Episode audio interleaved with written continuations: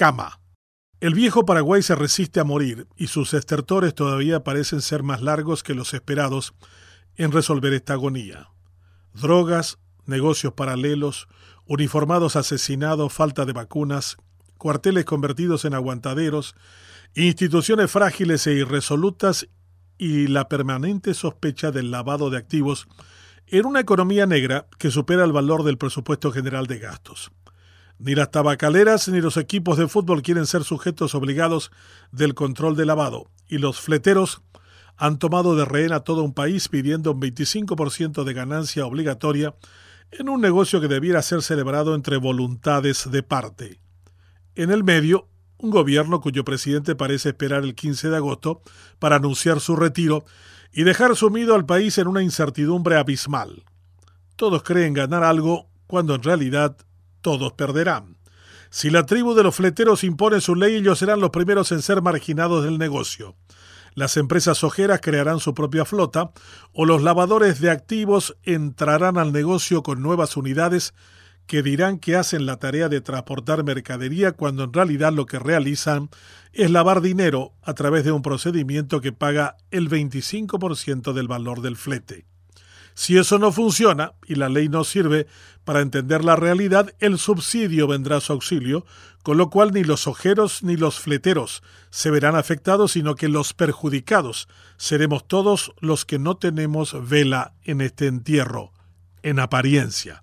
Será como el transporte público, que llegó al colmo durante el gobierno de Cartes, donde tuvimos que poner el 30% del valor de cada autobús sin participar de las utilidades y para que nos digan después los transportistas previa humillación que no ganan nada.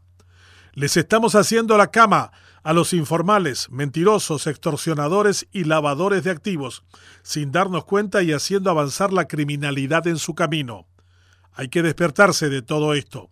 El gobierno de Abdo desconcertado, amarrado y perdido desde el acta de Itaipú de julio del 2019, se entregó a Cartes, quien ahora ya no lo quiere cerca y lo califica como aliado de Lugo, cuando en realidad lo que lamenta es que su mayoría en diputados no tiene correspondencia en senadores para forzarle el juicio político.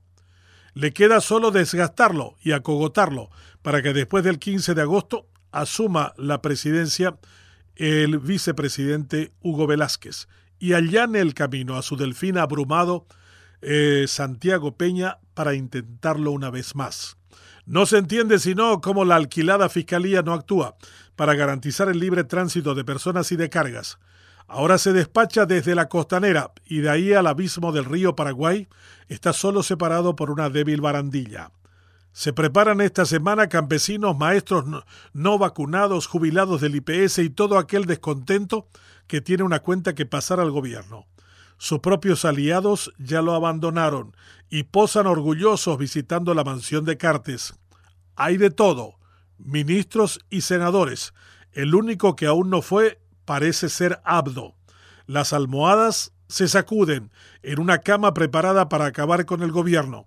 Esperan que el presidente solo, abrumado y sin que nadie lo respalde, presente su renuncia y se marche a Miami. El posadero de Procusto sonríe.